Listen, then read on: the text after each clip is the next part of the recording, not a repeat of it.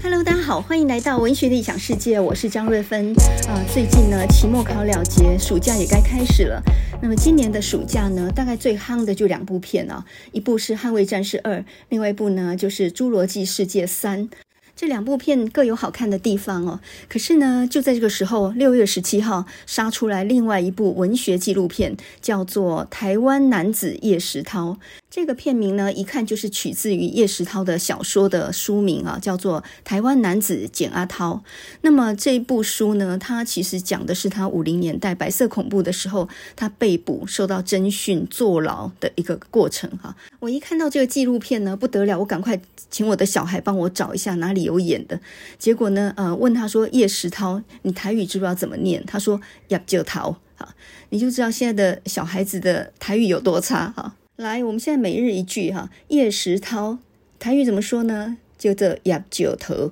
叶石涛这个人呢，呃，他跟他的文字啊，完全就是老台南的象征啊。那什么叫老台南呢？他一定要有很浓厚的日文的氛围哦。所以，呃，讲到这一点呢，去年那一部非常火红的连续剧叫做《俗女养成记》，很多人都说演得非常好。可是呢，只有我这个台南人一听就觉得好像有点不太对劲啊。我妈妈的娘家在新营，就是当地非常有名的一间中药店啊。然后呢，我的呃阿姑他们全部都是去日本学中医回来的。阿姑给回来东西供给一眼呢，所以呢，感觉上《俗女养成记》那个中药店好像比较像是杂货店讲话的口音。完全不像是念过书的人的讲话的方式哈，所以从台南人的讲话方式，你大概就可以看出他的出身跟背景。台南是一个到处都用日语的一个城市，尤其是读过书的人，好几次在家族聚会的时候，或者去呃南门路那个南门教会的时候，那些老人家齐聚的时候，全部都用日语互相称呼，并且讲日文。所以你在里面呢，会突然有一种失语的感觉，就是你完全处在一个异国的情境里面了哈。那么这个大概可以想象啊，当时候光复的时候，一九四五年光复嘛，然后呢，在日治时代受过教育，以日文为官方语言的人，他们突然之间转换到国民政府的时候，一九四六年就全面禁用日文哦。他只有给一年的转换时间的时候，他们也一定有这种失语的感觉，就是集体患了失语症。我原来熟悉的语言不能用了。我必须要改学另外一种语言。更糟糕的是，写作这件事情是比讲话还更精微、更细致的哈。所以，当一个作家，他本来在日治时代用日文写作，而到了国民政府时代，必须要被迫用中文写作的时候，对他来讲，那是一个非常大的跨越哈。这叫做跨语的一代，跨越语言的一代。很多人呢，终生都还是日文、台语这样子夹杂并用的，倒是很少讲中文。那么拿我自己来说好了，从小家里的语言就是日文加台语，没有中文这回事哈。比如说我很小的时候呢，我爸都没有教过我，但是我自然就听懂了日文哈。比如说，嗯，怪 kimono 嘞，就是我的衣服呢，哈，他常对我妈这样讲啊，我的是讲，我看呢，爹您给我一卡。这句话什么意思呢？哇卡内就是钱嘛，然后呢，宁柚就是洋娃娃，写成中文呢就是人偶哈。那日文叫做宁柚，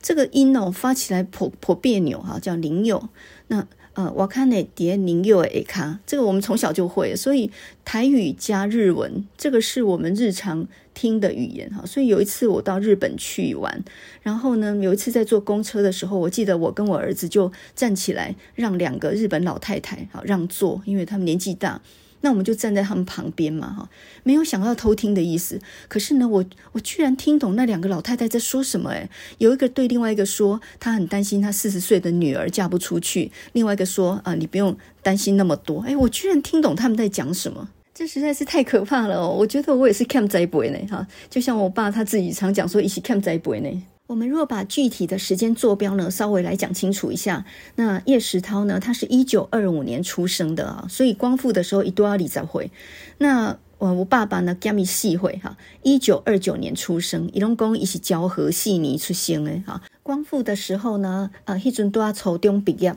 哎呦，他去世之后，我还找到一张他的初中毕业证书啊，上面他的名字是日文呢，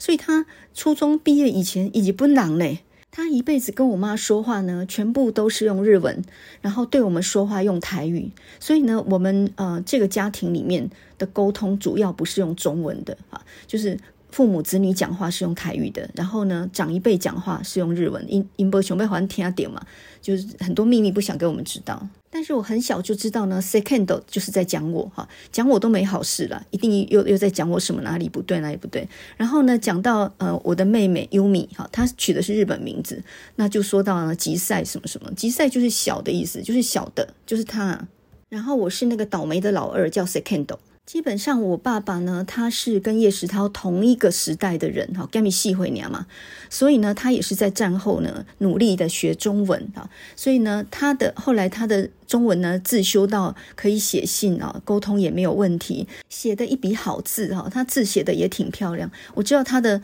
英文。日文跟中文写的都蛮漂亮的，然后在呃光复后呢，他才念农学院，就是现在中兴大学的前身啊，一一种叫做省立农学院，他是念农化系的。后来呢，他曾经在台南县仁德那个地方，我记得叫做沙康点糖厂，后来又呃到那个车路吉糖厂，车路前糖厂啊。那为什么要说到这个呢？因为很很奇异的巧合就是呢，叶石涛他就曾经在车路吉那边的国小叫做文贤国小教过书。一九五七年到一九六五年，具体教了八年。我的天啊，那就是我爸在车路墘藤丘一归当啊。在叶石涛的回忆录里面，他曾经说呢，在文贤国小，就是保安村的文贤国小任教的那八年当中呢，因为他的家就是父母跟弟弟妹妹都还在台南市，然后呢，他的家他在呃车路墘藤丘那个文贤国小那边成家了嘛，有太太也生了小孩，所以呢，他的家是在保安村那边的，从。台南骑脚踏车到保安村大概要一个半小时，差不多十公里哈，骑脚踏车。那刚好呢，那个时候我家也在台南市，那我爸爸在车路墘藤丘，所以我妈就说呢，常常晚饭他回来吃完以后呢，又匆匆忙忙赶回去那个车路墘藤丘，因为呢担心工人没有处理好，一个一得个灯一损损垮垮，再放心啊，这个阴暗再摸黑再回来，所以这两个人有没有可能骑脚踏车啊？跌落里的度掉呢？哈，但是尊公度掉嘛是不修吧啦哈。那呃，这是我爸爸跟叶石涛生命当中的偶尔一段非常奇妙的一个交叉。那至于我呢，跟叶石涛也是有交汇的哦。我小时候住在忠义路一百四十四号那个地方呢，刚好就是叶石涛的故居哈。他们家本来是非常有钱的啊，叫做四平径。大营街，他们家本来是一个大户的哈，那具体的所在位置呢，就是在忠义路、民族路、民权路那一带。那么现在呢，就是国花大戏院啊那一带。后来呢，在呃那个打仗的时候，被日本政府给拆掉来作为防空用地了哈，就夷为平地，他们家就搬到别的地方去住。那我小的时候为什么会住那里呢？因为那是我大伯的房子啊。我大伯是台南市蛮有名的医师，他是在日治时代呢，在台北总督府医校，也就是现在的台大医学系毕业的，然后回到台南当医生嘛，所以他比较有钱。然后在市中心的地方，他有房子，那我们家就寄住在他的房子啊。那么我们住在忠义路的时候呢，呃，现在具体就是国花大戏院哈，那个地方是在苏南城市长的时候盖的。那我小的时后呢，那边整个都是铁皮屋，也就是夷为平地之后，后来呃战后就盖了很多铁皮屋，然后住的都是一些，比如说卖油甲贵的啦，哈，或者是一些蛮穷的人这样。后来一九七几年的时候才改成国花大戏院。我还记得阿哈本店有一阵子就在我们家对面呢，我还常常拿着韩扣，韩扣就是一个提锅，然后呢去阿哈本店呢去买一些高汤。我还记得十块啊，就一一锅子十块。我妈常叫我去买，买回来煮面啊，或者是煮什么都非常好吃。我到底在讲什么啊？诶，具体来讲就是，诶，台南的讲故事在做贼哈，告诉那做贼。整座城市呢，就是一个化石馆，简直就是一个恐龙博物馆哈。所以里面可以看侏罗纪世界啊哈，这差不多是侏罗纪世界四了啦哈。那我就在这样一个城市长大，然后我身旁全部都是日语的这种氛围，所以呢，跟台北是完全不一样的哈。那随便一个什么房子就一百多年，呃，随便一个什么什么古迹就三四百年哈。我是第一届的时候再出席个大汉呢。我们现在来考一考哈，呃，你对于台南知道多少？好吧？啊，叶石涛就等一下哈。好，我们先说一下呢，黑桥牌香肠，大家都知道台南的黑桥牌香肠很好吃。其实黑桥是妓女户，诶，那个地方非常的热闹哈，是人潮聚集的地方。那另外就是台南有一种茯苓糕，红莲桂，好，它一层黑一层白的，黑的地方就是那个红豆馅儿哈，那个东西。那红莲桂是什么呢？它就是反清复明的意思，复明糕哈，就是茯苓高。那台南有个习俗叫做十六岁，你一定知道吧？哈，这十六岁其实就是七月七号七夕的时候，还是七牛妈生啊，七牛妈的生日。然后那个是一个成年礼的概念哈。这十六岁不是女孩子哦，男生也做十六岁，就是呃，不管你这个家里面有男孩或女孩，到了十六岁呢，得爱这十六岁哈。那这个就代表说已经不是小孩了，成年了这个意思哈。那么另外呢，台南有一个非常有名的市场叫做水仙宫，水仙宫，好，这个打开龙怎样？那个陈耀昌医师他的《福尔摩沙三足记》里面，后来女主角不是在水仙宫那边行医吗？好，那这个水仙宫呢，到底是那叫做水仙宫呢？一个水仙花是不关系哦，哈，这个水仙就说，因为闽南人当初都是移民来的嘛，哈，所以呢，呃，都是有水神庇佑才能够平安的，所以呢，这个叫做水仙尊王，哈，就是海神，然后里面具体供奉的呢，就是大禹啊、屈原啊这些各种各样的神啊，刚刚连关观音妈妈是有。刚刚那些呢都是 basic 哈，就是啊基本题。那我们现在要来考一下进阶题了哈，叫做 advanced。好，那第一题就是鹅阿珍，台南的鹅阿珍为什么它放的是豆芽菜而不是小白菜呢？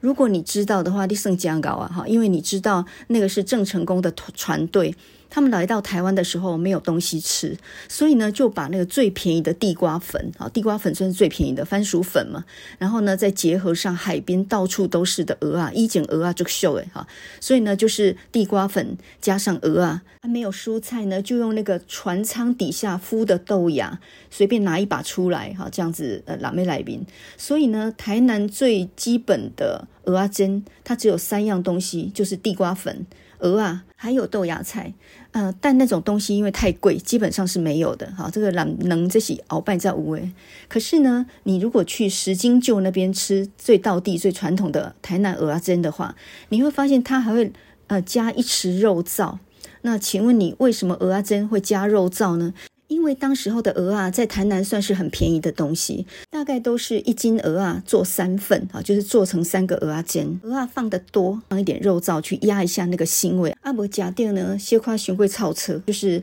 台南的鹅啊煎不但加豆芽菜，而且还一定会放一匙肉燥，这个是古早的做法，所以在全省各地都看不到这种做法。还有一题呢，应该也算是进阶题了吧？哈。也在叶石涛的小说里面有出现过哈。叶石涛的小说里面呢，有非常多老台南的习俗。那么，比如说我问你，什么叫做插针啊？插针啊？如果你答得出来这一题，那真的是进阶中的进阶了哈。叶石涛有一篇小说叫做《喜饼》，那么他讲的呢是一个女孩子哈，叫做昂甘。昂甘呢是在一个非常有钱的府城的世家哈，姓黄的人家里面帮佣的。他的爸爸呢就是这个黄家的长工哈，连佃户都谈不上。上哦，他不是佃农，他租不起田啊，他终身呢都在皇家做工，所以呢，这个红干就是皇家的呃长工的女儿。故事一开始呢，这个红干跟他的弟弟阿青，他们两个人呢在山上摘那个破布子，摘了一整麻袋，然后打算拿回去给他妈妈煮，因为这个破布子呢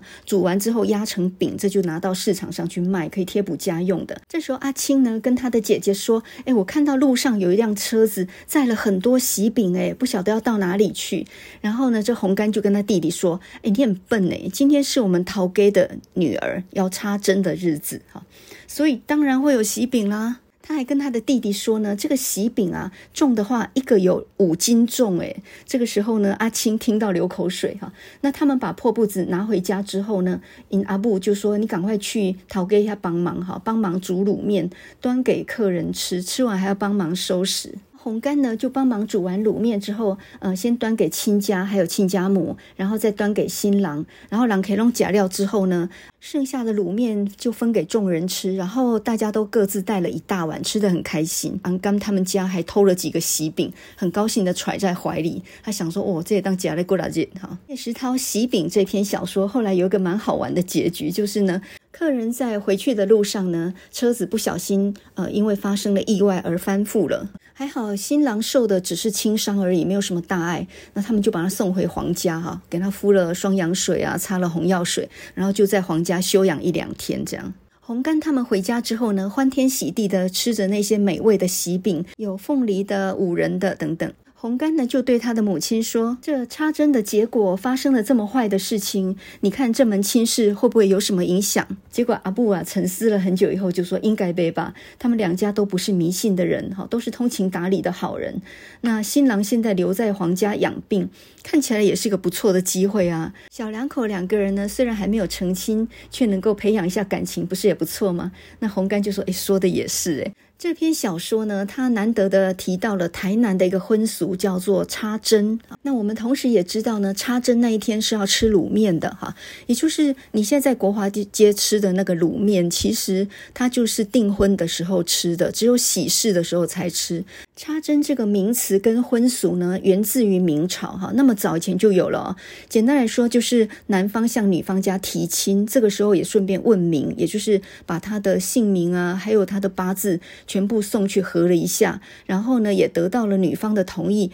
那么这个时候呢，就当面送一件。精精美的首饰，哈，这个叫做插针。那这个针呢，不是针线的针，其实那个古字呢，就叫做簪子的簪，啊，叫插针。插针就是小定的意思，也就是双方讲定了这个婚事，哈，并且同时也商量定了，就是大定的时候要送多少斤喜饼啊，送什么样的礼品，全部都商量完毕，哈，聘金跟礼品全部都商量完毕。那么到大定的时候，才真正来分送喜饼跟分送礼物，哈。所以小定就是讲定。婚事用一件首饰来作为一个凭证，然后呢，大定的时候是真正要送很多很多礼物跟聘金来的。所以在叶石涛他这一篇喜饼里面，他显然是大定跟小定是合在一起了哈。差江一几就来分送喜饼，然后吃卤面，也就是说大定跟小定合一。那么现在大部分也都是这样做了，因为分两次实在有点麻烦。在台南的婚俗里面呢，大定那一天女方要请男方吃订婚宴哈。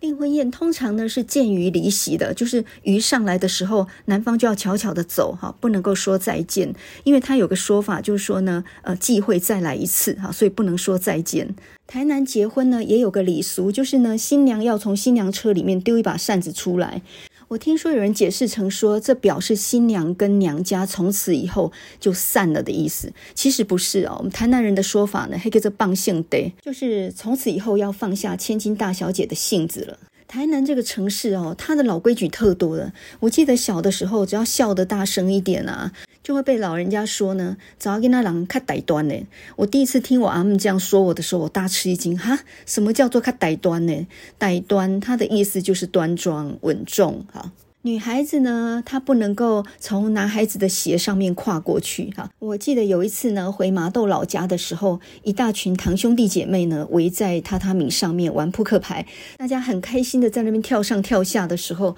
哎，我就听到阿姆讲这句话哈：早囡仔人袂使下跪，查甫囡仔的鞋啊，哈，我也是大吃一惊。还有呢，吃饭的时候。叔叔伯伯们，还有我爸爸，还有那些呃堂兄弟们，他们先围着吃一桌，然后呢，第二桌才是这些呃妈妈们或者是小女孩们。哎，我们根本就是二等公民啊！而我这个属虎的人呢，又是一天到晚只要有呃喜事的话，不管订婚、结婚，任何新娘房我都不能进去，但我一定会被赶出来，然后就是你兄后哎哈，哎你别再来哦，因为我根本三等公民呢。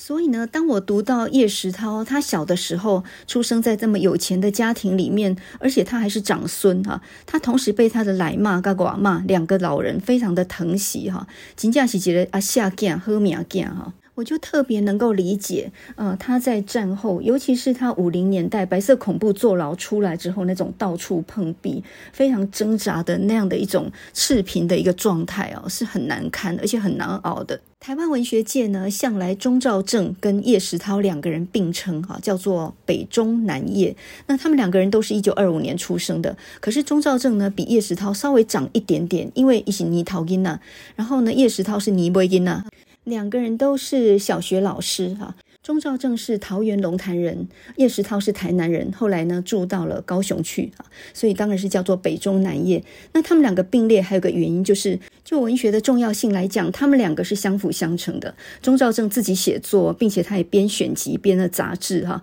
所以呢，他为台湾文学的作者呢构筑出来一个非常重要的一个工程，哈，也就是他等于是在地面挖战壕。那么，呃，叶石涛呢，他是写评论，并且架构出来一个台湾文学史纲，所以呢，等于提供空中的火力支援。两个人都是跨越语言的一代，都是战后才开始学中文，转换语言成为中文写作他们两个曾经以文学的鬼来互相勉励哦。那这里的鬼呢，不是中文的鬼，是日文的鬼的意思。日文的鬼呢，有强大力量的意思哈，它是一个驾驭者这样的意思。看起来是钟兆政一直在照顾着叶世涛啊，就好像说钟兆政他也跟钟礼和通信，钟礼和呢也是常常跟钟兆政诉苦，并且呢从钟兆政这边得到很多帮助哈，钟兆政帮忙投稿什么的，并且鼓励他哈。那叶石涛也是一样，当他一个人在南部也是自怨自叹的时候，也常写信给钟兆正哈，所以看起来他们是依赖钟兆正比较多的。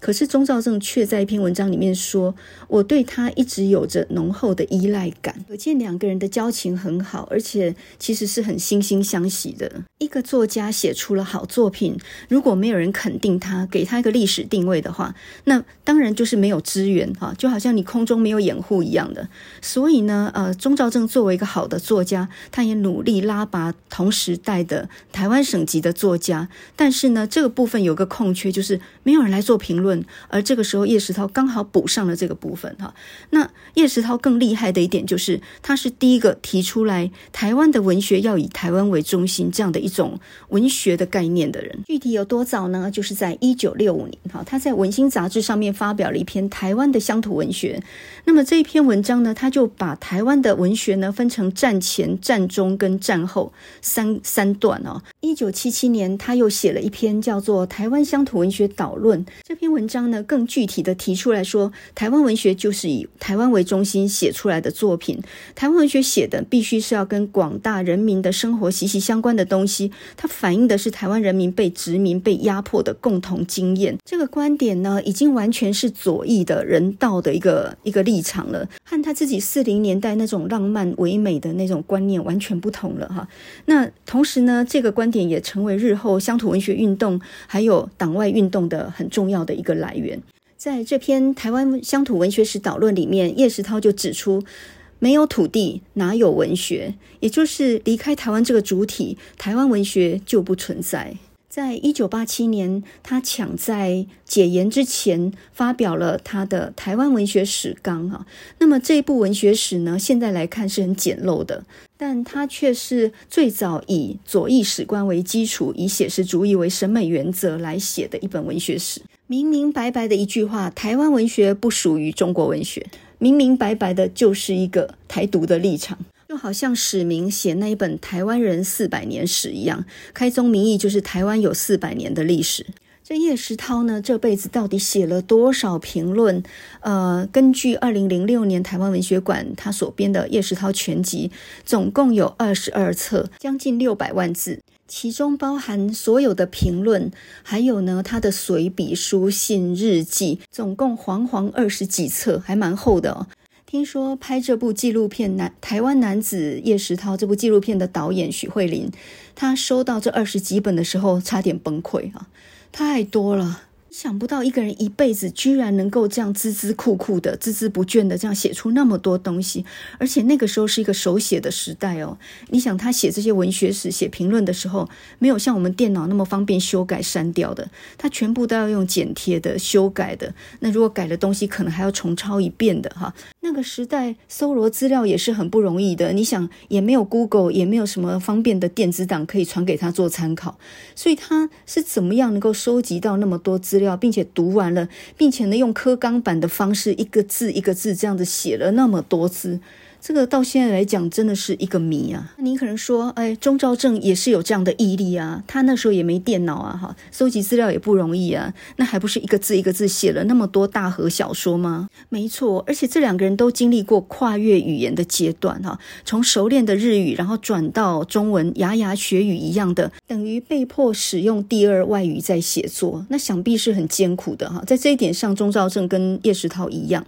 可是有一点呢，钟兆政是没有的。那就是心灵上的伤痕，也就是坐牢所产生的一种心灵上的一种伤害哈。钟兆政在战后呢，他在龙潭教书啊，教小学，呃，他的生活呢上称稳定，虽然也是蛮穷的哦。可是叶石涛呢，在一九五一年到一九五四年坐了三年多的牢，那么具体就是五零年代白色恐怖的时候，那么他因为他有几个朋友哈，包括辛天才、陈福兴和施金池，他们这些人，呃，都是他的好朋友，然后从他那边买了很多书，他也读了很多马克思主义的书哈，左翼的理想主义的书，就因为这些人有的人是台共，所以呢，他就被牵连进去啊。那么到最后判罪的理由是知情不报。本来在二二八的时候呢，叶石涛他在大正公园哈，也就是现在的民生绿园那边，呃，他见证到汤德章律师被枪决那一幕的时候，他还只是远远的一个旁观者而已哈，他也没有勇气介入到那样的真正的抗争里面哦。他不像杨逵，我真的下乡去组一个什么像农村保卫队那样的。的组织，在一九四六年那个时候呢，呃，他的好朋友龙英宗在台南，他还办了一个《中华日报》的日文栏，然后他那时候还用日文写作，在上面写了不少东西哈，所以他继续当他的读书人，他写他的日文的评论哈，好像跟二二八是没有什么关系的。甚至呢，后来他还写了《三月的妈祖》，还有《澎湖岛的死刑》这些小说。他其实是用一种浪漫手法来诠释二二八的。里面呢，女性的角色通常都是成为救赎的哈，所以他是一个读书人，根本就没有涉入到政治里面。但是他身边的好朋友呢，有的被抓，然后有的远走他乡。比如说，他一个好朋友王玉德，哈，王玉德他的哥哥就是王玉林，呃，是新竹的检察官。那因为起诉新竹市长贪污啊，所以呢，后来在二二八当中，呃，就被杀死。那他的弟弟王玉德呢，就远走日本，再也没有回来过，哈，就死在日本。所以呢，他旁边的一个一个朋友，一个一个都被抓走了，一个一个都受难。他也感受到自己已经面对到很大的危险了哈。那么就在一九五一年那个时候，那时候他在教永福国小哈。一九四九到一九五一年，他在教永福国小。有一天晚上呢，他看完一部英国的电影，叫做《红灵宴》啊，这就是后来写小说《红鞋子》那样的一个渊源哈。那么他看完这部电影以后呢，就被抓走了哈，在一九五一年的秋天，他还曾经辗转过很多的监狱，到了一九五四年，他才从新店监狱回到台南。坐牢三年多，彻底改变了他的想法。其实早在二二八前后，他就感受到生活的压力哦，这个威逼而来。那时候他家道中落，然后教着小学，生活非常的穷啊。他自己在回忆录里面曾经说呢，当时候他几乎沦为赤贫，所有浪漫主义的美梦在严酷的事实底下呢，都荡然无存了。我才知道，我过去的文学见解都是痴人说梦，不值一文。文学应该反映真实的人生。贫穷使得一个人从浪漫主义变成了写实主义，但是呢，在坐牢之后呢，他成了瘟神一样，回到故乡，没有人敢帮他介绍工作，他到处碰壁哈，这一点呢，才叫做内伤哦，也就是说，他心灵上呢，开始产生了很大的没有办法平复的伤痕。后来自己曾经说呢，心理的创伤是一个好作家的必要条件啊。作家在潜意识里面的魑魅魍魉，才是决定小说深度的关键。哦，这个这个体会跟他年轻的时候，呃，他还是红颜美少年那个时候，已经完完全全不一样了哈。那么我们刚刚讲到是第一个就是贫穷的威逼，第二个呢就是坐牢所产生的心灵的伤痕。那么贫穷，钟兆正也是有的哈，吴浊流也是有的，杨逵也是有的。可是呢，坐牢这种心灵伤痕呢，恐怕是钟兆正没有的。在一封一九六六年叶石涛写给钟兆正的信里面，他向钟兆正诉苦说呢，他找不到工作哈，非常的苦恼，已经搞了一年多了，让妻子挨饿受冻，吃尽了苦头。可是找工作又何尝容易呢？我真的是搞不懂。这两天我都是茫茫然的，可以说是呈现在一个痴呆的状态。人世间是冷酷无情的，我一旦要去找事，大概也没有人会同情我。你看，一九六六年他是这么困顿的哈，但是同时呢，他又是非常有勇气的哈。那么他自己说呢，我们这一代的台湾作家只能算是使徒，我们是为后来者铺路的，我们已经确定被牺牲掉了。但是呢，后来的人还有机会。我总觉得我们台湾作家里面要有人挺身而出，做一个冷静的记录者，把我们这些台湾作家的作品加一番整理，免得历史的黑暗把这一代的辉煌成就给吞噬了。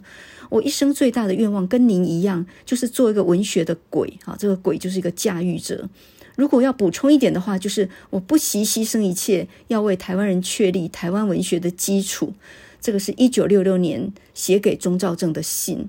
到了一九八七年，二十年后，他终于兑现了他的承诺，写出那一本《台湾文学史纲》。这二十年间经历过怎样痛苦的一个淬炼或者挣扎，倒是没有人知道。这叶老呢，还真的是高瞻远瞩哦，非常有远见，完全是那种刻苦自立的野草精神。要钱没钱，要人没人，哈，过自己过的那样辛苦的日子，还在写文学史，哈，写一个不晓得有没有人看或者重不重要的文学史。诶，这就让我们想到，呃，吴浊流当年在一九六四年办台湾文艺的时候，他不但把自己的退休金都拿出来了，还到处去募款，到处去碰壁，哈。那么他办这本薄薄的、很寒酸的台湾文艺的时候，他能不能想到这个东西以后会重要呢？其实都是未知，哈。可是我们现在来看，台湾文艺是有多重要，哈。六零年代有三个刊物，第一个刊物叫做《现代文学》，白先勇办的嘛，哈。那它是学院里面的，它呃是比较西化的，所以呢，我们称它为叫做诗根的文学哈。那么第二份杂志呢，是一九六六年办的《文学季刊》，这个是郁天聪、陈义珍他们办的。那么企图想要接上中国文学这条根哈，所以我们叫做寻根的文学。它基本立场是批判现代文学的那种西化的。那么。在这中间呢，一九六四年的台湾文艺，它却是一种生根的文学，它企图要把日据时代切断的根找回来。虽然是一份很寒酸的薄薄几十页的这样一个杂志，但是呢，它却让台湾的作家找到了发表的原地，有一个归属啊。所以后来吴浊流也办文学奖嘛，然后在家里面办一桌客家菜，就在他们家里面评审啊。我们现在来看六零年代那么早，叶石涛就发下誓愿要写文学史。跟呃，当时候吴浊流他拿出所有的钱去办一份文学杂志啊，这看起来是很傻的一个事业，也没有人看好的事业。可是我觉得呢，却印证了一句文学吴浊流讲的话，很重要的一句话，就是他说：“文学就是文学，要有绝对的意志才能成。”而且他还说：“呃，文学是一种艺术，它不能拿来做任何的工具。”这是一条很孤单、很寂寞的道路。呃，叶石涛曾经有一篇文章叫《天谴》，他就说，文学是上帝给特定的人降下的一个天谴。作家在创造的时候，除了上帝之外，任何人都没有办法帮助他。他必须面对稿纸，打他孤独的仗啊！这是一个很孤单的一个历程。我们如果用事后诸葛的想法来看的话，会觉得他做的很很值得哈。可是他当初所面对的孤单，那你恐怕不能想象哈。即使到了七零年代哦，那个时候乡土文学论争那个时代，他还必须要用三民主义来掩护乡土文学。那也因为这样呢，就被宋泽来批评。说这是老弱文学，哈，说他立场不够坚定，那只是他想办法要存活，因为他坐过牢嘛，想办法存活的一个方法而已，哈。他孤独一人走过多么漫长的里程呢？我们从他一九五一年到一九六五年左右十几年的空白就可以看得出来哦。那么当时候呢，他做完三年牢回来之后呢，他找工作到处都找不到，哈，到处碰壁。那么他有篇文章叫《吃猪皮的日子》，就形容了他那种。穷愁潦倒那种生活哈，那么他曾经在一九五五年的时候到嘉义，呃，去一个很偏僻的乡村去当小学的老师哈。一九五七年到一九六五年，他就是在呃仁德乡的车路前糖厂那边哦，保安村那边的文贤国小教书啊，教了八年。这之间结了婚，然后生了两个孩子哈。一九六五年的时候呢，夏天因为呢当地遇到了一个台风，所以呢他搬离了保安村，并且呢他的妻子跟小孩呢就到左营哈这个太太的娘家去依附他们居住。他等于把家搬到了左营去，可是他的父母跟弟弟妹妹呢都还住在台南市啊，所以他一个人就住在车路前糖厂的国小的那个教师宿舍里面。那偶尔骑脚踏车回到。台南去看望父母，这样。一九六五年，他偶尔之间呢，在西门町那边，呃，在一个浅草书店那边呢，就看到了吴浊流编的。台湾文艺这个杂志哈，那么这件事情对他的人生产生了很大很大的一个震撼。原因是什么呢？吴浊流是他战前就知道的作家，虽然交往不多哈，但是他没有想到呢，他居然办了这一本台湾文艺啊。他在三村国小教书教那么久了，已经是一个很孤陋寡闻的人啊，没有想到在西门闹区呢，在浅草，浅草在什么地方呢？呃，具体来说就是现在呢，在国华街那边，你会看到有一个浅草新天地。它是一个文创市集哈，也是一个有二手市集艺人表演的地方。具体地点呢，就在国华街正兴街那边哈，那边有很多有名的摊贩哦，很多观光客都是去吃鸡腿三兄弟，还有一个什么白玉艺人也是蛮有名的哈。那个地方呢，其实就是台南市的西市场，呃，我那叫做大菜旗哈，当时候在日治时代叫做浅草里，浅草也是日本的一个地名嘛哈。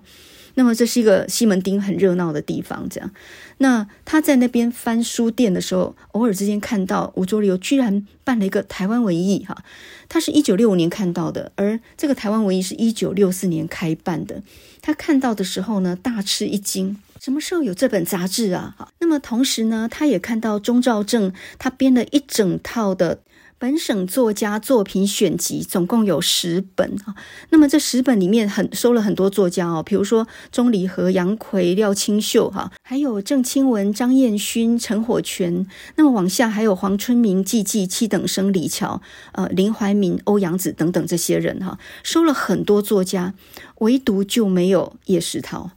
那他自己是两个打击哈，第一个就是说，哎，居然有台湾文艺这样的一个杂志啊，还有很多人在上面写文章。第二个是在这一套钟兆正编的选集里面，本省作家里面居然没有他自己。他才意识到他自己已经在文坛上面已经空白了十几年了，这样可怕的空白。这个巨大的打击呢，使得叶石涛开始重拾他的文学之笔，归建到文学队伍里面来了。那么往下呢，就开启了他另外一个盛况，那就是一九六五年到一九七五年之间，他的创作中期，他写了无数的评论，他开始建构他的文学史纲，都是从这里开始的。那第一篇最具体的呢，当然就是一九六五年写的，在文心发表的《台湾的乡土文学》。那么这一篇文章简直就是有杀头的勇气哈，提着头来写的。同时候呢，他离开了车路前那个国小，然后呢，回到台南师专补修学分。当时候他已经四十岁了哈，然后呢，这个师专念完之后呢，又被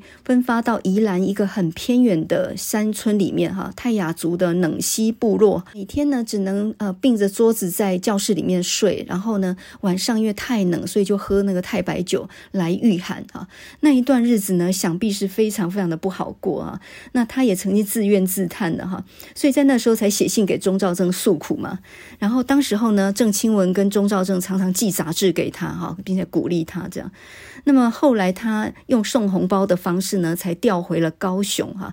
然后他非常怨叹说：“这什么时代哈，弄得上昂包，这样才有办法这样子打通人事关系。”可是当时候呢，林海音却有一个很有趣的说法，他说：“诶，有红包就能解决，那不是很好吗？”所以你从这里就可以看出来，林海音做人还是非常非常的圆融的哈，只看大处哈，只抓大处啊，不会拘泥小节这样。一九六七年呢，他终于调到左营的桥头贾维国小，然后呢，呃，离他住的地方呢，骑车就稍微近一点，也比较能够照顾家人了。那么就从此呢，一直到一九九零年，他从小学退休。所以他的一生呢，可以说前半生四十岁以前是在府城，后半生呢是在旧城。也就是左营哈，刚好各占一半哈。一九六五年呢，在西门商圈的浅草那边的一个书店里面见到台湾文艺，就成为他人生很大一个转折，终于归建到文学队伍里面来，成为一个非常厉害的一个尖兵。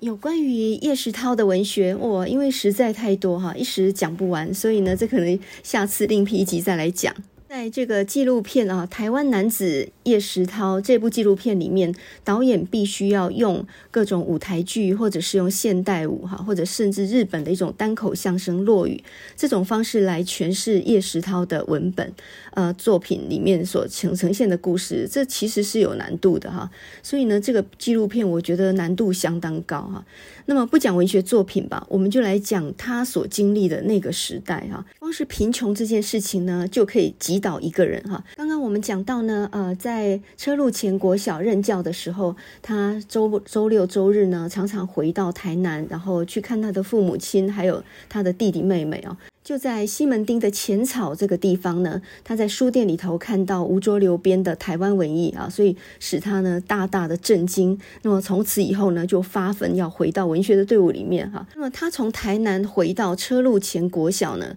呃，十公里骑脚踏车要一个半小时哈。那么光是要呃买下那一本台湾文艺都得忍痛，所以呢，其实那时候他经济是很拮据的。那么有一篇另外一篇文章叫做《一毛钱》，也讲到当年任教于车路前国小的时候，那个时候的窘困啊，真的是一毛钱逼死英雄汉呢、通常呢，他是周六周日回到台南，然后呢度过一晚哈、这个来回的车费就是一个沉重的负担，所以他都必须要精打细算，算好每一毛钱的用途才敢回到台南。那么光是看一场廉价的电影也是费付不起的，所以他唯一的娱乐呢，就是到咖啡馆去喝那种。两块钱一杯的红茶，去听音乐啊，听的是肖邦的音乐。那叶石涛呢，他除了是一个书迷之外，他也是一个乐迷哈，所以他收了很多的古典唱片。可是呢，看电影都看不起，那我相信呢，买唱片更是负担不起的。然后这篇文章呢，叫做一毛钱哈，就是星期一的早晨呢，天还没亮，他就赶到火车站去，然后呢，他买了一张火车票，要回到车路前。这个时候呢，在新营车站下车。然后买一张到车路前的车票，一块钱。可是呢，当时候涨价了，所以呢，那个售票小姐就跟他说：“可是你还少了一毛钱呢。”叶石涛完全不知道涨价了，他就两眼发黑啊，因为他只剩下一块钱了，现在要一块一毛钱。然后呢，他为自己的穷苦感到非常的羞耻啊。那么连这个售票小姐都看他很可怜，就说：“如果你不方便的话，那我借给你好了，你下次再还我就行了。”哈，是个好心人。可是呢，这个叶石涛在这篇文章一毛钱这篇文章里又说：“但是我没有接受，我。”必须维持我的尊严，不然我就一无所有，沦为精神上的乞丐了。我开始走那五六公里的路程，赶回小学去。我告诉自己，以后呢，必须再节省一些，要尽量尽量的减少浪费。既然我的收入不够支付这种呃回家的路费，那么我就要改掉一放假就往府城跑的习惯。每个月以后，我只能回家一趟。看到这里呢，我就想到，呃，最近呢，成大他们跟人权教育资源中心合作哈，然后呢，做了一个台南市的白恐不迷路的地图，也就是找出白色恐怖的四个受难者，然后呢，去规划一个路程哈，比如说他们在哪边就学，他们在哪里生活，在哪边被逮捕侦讯这样的一个。呃，地图，然后让试图让我们去还原当时候的时代的氛围哈。我觉得这个规划，这个路程的规划，我觉得有点太肃杀了。我觉得还不如规划什么呢？就是从西门浅草商圈那边，刚好是国华街最多小吃的地方哈。那你就阿娟卤面跟肉粽啊，然后那些好吃的呃叶家小卷米粉啊，都吃一吃以后，然后呢，你就用脚踏车骑十公里，骑到车路前国小哈，掐楼金就是保安村保安车站。在那附近，脚踏车骑一点五个小时，或者是我们规划另外一个行程呢，就是从呃，就是一毛钱这篇文章里面讲到的，从新营车站下车，然后走五到六公里，走回车路前国小，用走的啊，我觉得可以重现一下当时候叶石涛因为缺一毛钱，然后必须要走五六公里的路的那种感觉哈。你才真正可以体会到一个穷教员，他一个人怎么样展现了纯粹的意志，在茫茫黑暗当中呢，摸索出一条道路出来，成就了这样的一个文学事业。他们这个老一辈跨语的世代，呃，事实上是很艰难的哈，几乎每一个人都是欠栽培啊，都是欠栽培啊。那呃，我记得我父亲，他也是一样，他初中毕业之前是日本人嘛，全部用日文，后来光复后改学中文，然后考上农学院，然后后来在。台堂做事哈。我知道呢，他常常在周六周日的时候骑着摩托车跑到西门町去买书，那通常呢都会买一些点心回来给我们吃。那这样看起来有没有可能在浅草商圈那边，呃，在书店里面，他旁边就站一个叶石涛呢？啊，他们这一代的人因为养成了日文阅读的习惯，所以呢，我父亲去世的时候，我们在家里办丧事，我还接到挂号的邮件，是一本《文艺春秋》日文的，然后呢，他还在订杂志哈。叶石涛以及我父亲那一辈呢，真的是跨语的时代哈，转译的人生，从一种语言莫名其妙呢进入到另外一种陌生的语言。就像叶石涛笔下啊，日文的梦叠着中文的现实，是一种没有办法复制的一种时代氛围。七零年代呢，以布袋戏轰动全国的黄俊雄也是这样的天才啊。那么最近他儿子黄文泽去世嘛哈，八音才子。那么他是呃，黄俊雄是一九三二年出生的，他比我。父亲呢，大概小个几岁，就曾经把英文歌、日语歌改编成台语歌，还能押韵啊。那么最典型的就是那个《港丁惜别》这首歌啊，本来是个委婉情伤的一个港边的一个情歌，结果呢被他编成了苦海女神龙哈，苦海陆行龙，然后就唱成了一种江湖豪情的气味哈。这其实超天才的，呃，这是一种非常厉害的转译啊，也是一种超译。那黄俊雄呢，他是云林人哈，他的父亲就是黄海岱。那么最早的时候呢，他是在今日戏院、五洲戏院那边演出他的布袋戏。那时候的布偶呢是差不多三十公分的，比较小一点啊。那个时候他很年轻哦，非常非常的认真哦。他听说那个时候早上演一出，中午演一出，晚上又演一出，所以呢等于是一日三更哈，非常拼命啊。那么等于是用布袋戏演连续剧那样哦，非常的轰动。那么到了一九七零年呢，开是他把布偶加大尺寸哦，变成一百公分那么样的高，然后呢，加重了他的眼部还有手部的动作跟表情哈，就比较细致一点。明珠大儒侠在一九七零年电视上映的时候，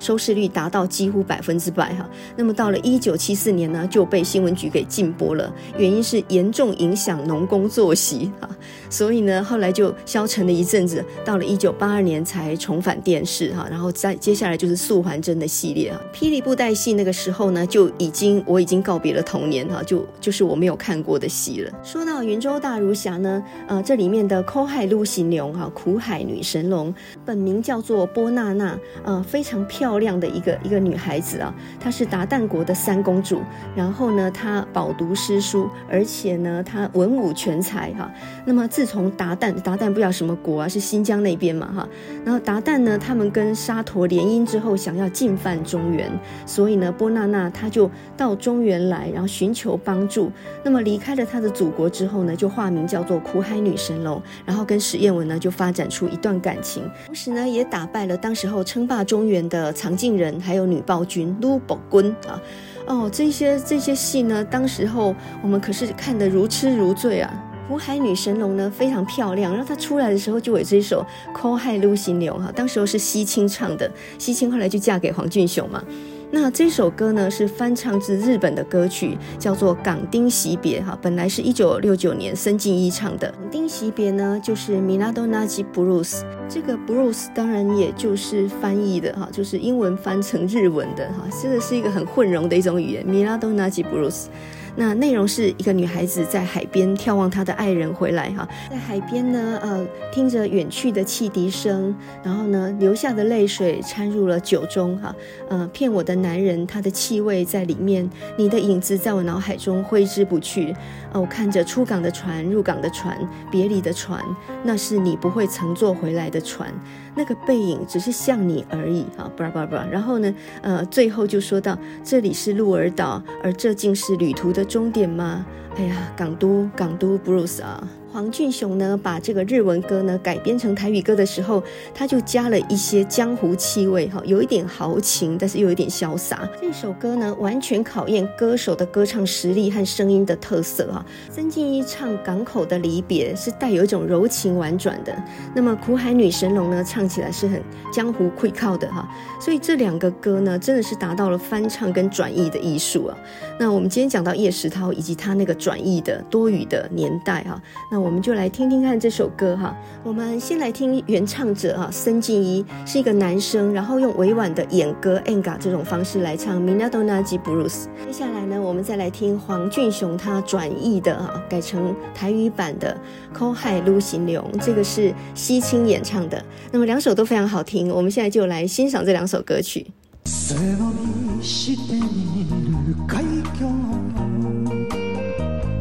も奇笛な遠ざかるあなたに会えた夜を返してみなとみなと箱だ鳥やめ流す涙で悪さた男の味がする。あなた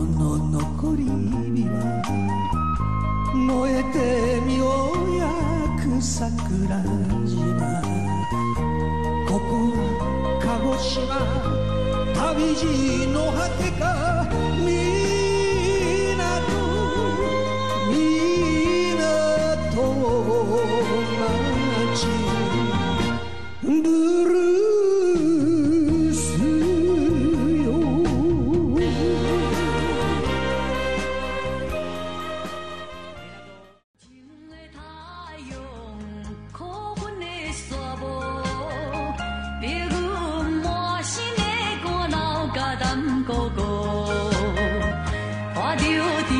重的脚步，